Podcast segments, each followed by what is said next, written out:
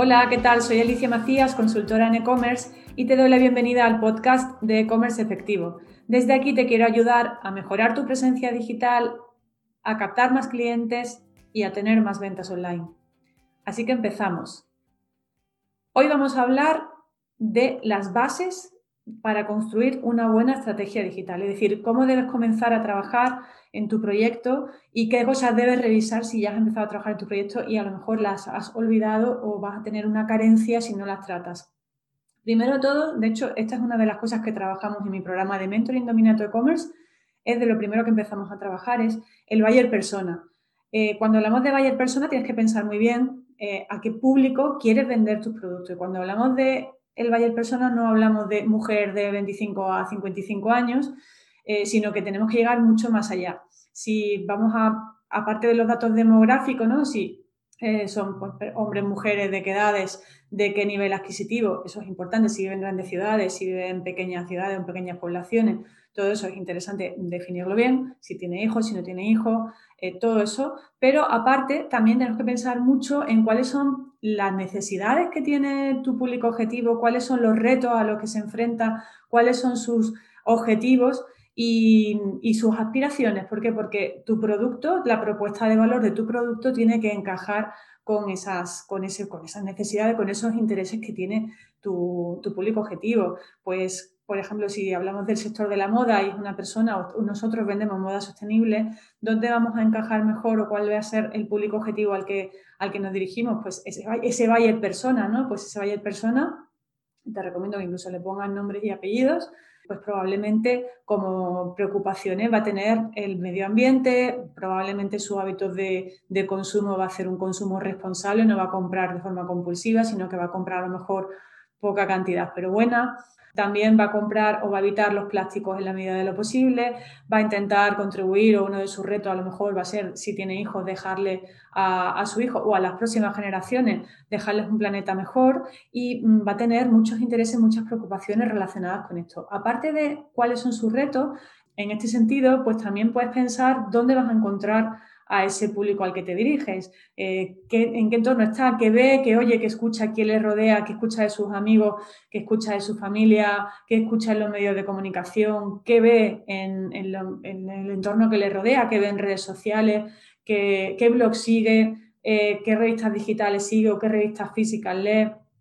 qué tipo de, pues por ejemplo, qué marca sigue, ¿no? A la hora de comprar, si compra online, si compra, si compra físicamente. O sea, todo esto son eh, datos que mientras más sepamos de nuestro buyer persona, mejor vamos a aterrizar luego nuestros mensajes de comunicación de nuestra marca y nuestra propuesta de valor. Nuestra propuesta de valor tiene que ir en línea con esas necesidades, con esas aspiraciones que tiene tu público objetivo. Eh, si vendes moda sostenible o vendemos algodón orgánico, eh, pues que no usamos packaging eh, que lleve plástico, hacemos pocas producciones, pequeñas producciones para no hacer mucho consumo de agua, de electricidad, hacemos las producciones en pequeña escala. Bueno, pues todos esos puntos tienes que ir plasmándolos en una plantilla de Bayer Persona y que hay muchas disponibles en internet. Y con eso vas a aterrizar muy bien cómo comunicar tu propuesta de valor, cómo encajar tu propuesta de valor en, ese buyer persona. De hecho, la propuesta de valor es otro punto que hay que trabajar muy bien, es decir, cuáles son los puntos fuertes, cuál es la ventaja competitiva de, los productos que yo vendo y cómo encajan en cómo satisfacen esas necesidades o esas aspiraciones que tiene, que tiene tu cliente, porque con eso vas a acercar muy bien o vas a conectar muy bien con ese cliente, con ese buyer persona. Otra de las cosas que también hay que trabajar dentro de una estrategia digital es analizar el entorno. Cuando hablamos de analizar el entorno, el sector, no solo a nivel de números, también hay que analizarlo a nivel, bueno, pues de, política legal, económica, em, aparte, bueno, pues también tendencias de consumo, ¿no? Ahora mismo, pues lo que hablaba, hay mucha tendencia de consumo hacia lo sostenible, pues también tienes que tenerlo en cuenta a la hora de, vender tus productos. Y, y, bueno, pues analizar toda la gente que te rodea. tengo, de hecho, un podcast publicado que se llama Analiza tu sector y ahí, mm, aparte de analizar, por supuesto, a la competencia, tienes que analizar qué instituciones hay que te puedan apoyar, tienes que analizar qué, mm, asociaciones, qué blogs, qué revistas digitales, qué influencers, es decir, toda el marketplace todo el ecosistema que se mueve dentro de tu sector de algún modo. Otro punto muy importante, por supuesto, analizar a la competencia online.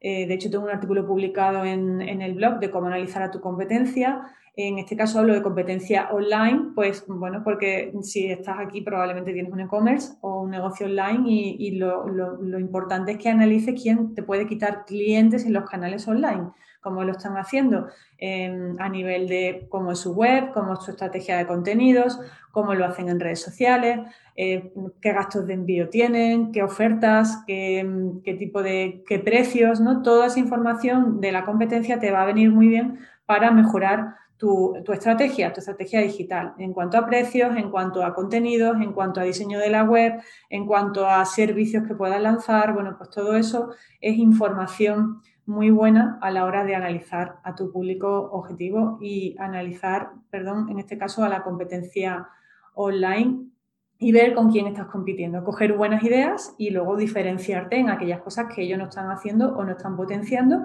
y que tú sí puedes hacer. Otro punto que también es muy importante analizar, tu catálogo de productos. Eh, si tú tienes un catálogo de 100 productos, o aquí siempre hablo de la regla de Pareto, de la ley de Pareto del 80-20, es decir, el 20% de tus productos serán los que generen el 80% de tu facturación y de tus beneficios y tienes que centrar eh, tu estrategia comercial, tu estrategia de marketing en ese 20% de productos. Mientras mejor conozcas tu catálogo de productos, mm, mejores resultados tendrás, ¿no? Y eh, aquí, ¿qué tienes que analizar? Pues tienes que analizar cuáles son los productos dentro de todo lo que tú vendes, cuáles se demandan más en el mercado. Puedes utilizar herramientas de Google para ver cuántas búsquedas mensuales se hacen por las categorías de tu, de tu, de tu catálogo de productos o por determinados productos. Todo eso lo puedes analizar con Google o con otras herramientas que hay. Em, debes también revisar eh, cuáles son los más rentables para ti y los más vendidos. Es decir, muchas veces los más vendidos, si, has empezado ya a vender, no siempre los más vendidos coinciden con los más rentables. Entonces tenemos que orientar la estrategia para que los productos que más vendamos sean los que nos interesan a nivel de rentabilidad, de beneficio y que además están más demandados en Google, porque tampoco tiene sentido tener productos que sean rentables pero que apenas se, se hagan búsquedas en Google, es decir, que no es un producto que esté muy demandado. Entonces tienes que ajustar muy bien todo eso. De hecho, si ya estás vendiendo, yo ahí te propongo que hagas un ejercicio y es que analices las ventas que has tenido hasta la fecha y eh, identifiques cuáles son tus tres categorías estrellas, tu principal categoría estrella y, dentro de, de, esas categorías incluso qué productos son los que más estás vendiendo y los que no has vendido hasta ahora, planteate por qué no los has vendido. Eh, puede ser que no los no estés destacando bien, puede ser que no haya demanda en el mercado, puede ser que mm, no haya interés en, esos productos o que tú no estés eh, reflejando muy bien o no estés llegando muy bien con ese producto a tu, a tu público objetivo, con lo cual te puedes plantear si seguir con esos productos o renovar el catálogo y, mejorar tu, tu estrategia de marketing y tus estrategias comerciales. Internet está saturado de cursos online enlatados sobre SEO, SEM y otras áreas del marketing digital, pero no hay ninguno que englobe todas las áreas de forma conjunta ni que esté 100% orientado a tiendas online. Mi programa de mentoring Domina tu e-commerce es único porque se basa en una metodología con un abordaje holístico 360 que combina formación en marketing digital e-commerce, construcción de tu mejor estrategia digital y acompañamiento para que gestiones y explotes tu tienda online de forma efectiva. Trabajaremos conjuntamente para activar los tres factores del éxito de las ventas online. 1. Visitas, 2. Tasa de conversión, 3. Ticket medio de los pedidos. ¿Cuánto tiempo dura el programa? El que necesites. Te daré acceso ilimitado a una plataforma privada con contenidos útiles y prácticos y además podrás asistir a las tutorías semanales hasta que consigas tus resultados esperados.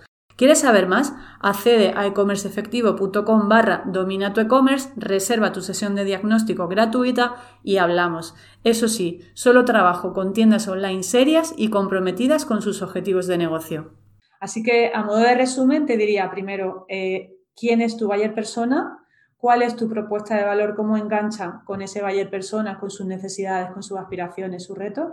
Analizar tu entorno, tu sector, todo el ecosistema que te rodea para ver cómo puedes colaborar de algún modo o aprovecharte de ese entorno que tienes y también analizar las tendencias de consumo, las, tendencias eh, tecnológicas para aprovecharlas también para, para, hacer uso de ellas para tu e-commerce y, y, luego analizar a tu competencia online, también muy importante. Y por último, pues analizar tu catálogo de productos para ver dónde te interesa centrar las estrategias de marketing dentro de tu catálogo de productos. Así que nada más, hasta aquí el episodio de hoy. Muchas gracias como siempre por, por escucharme, muchas gracias por estar ahí. Eh, si te ha gustado lo que te he contado, por supuesto, te pido que me pongas una valoración positiva en cualquiera de los canales de podcast donde me estés escuchando y te espero en el próximo episodio. Muchas gracias.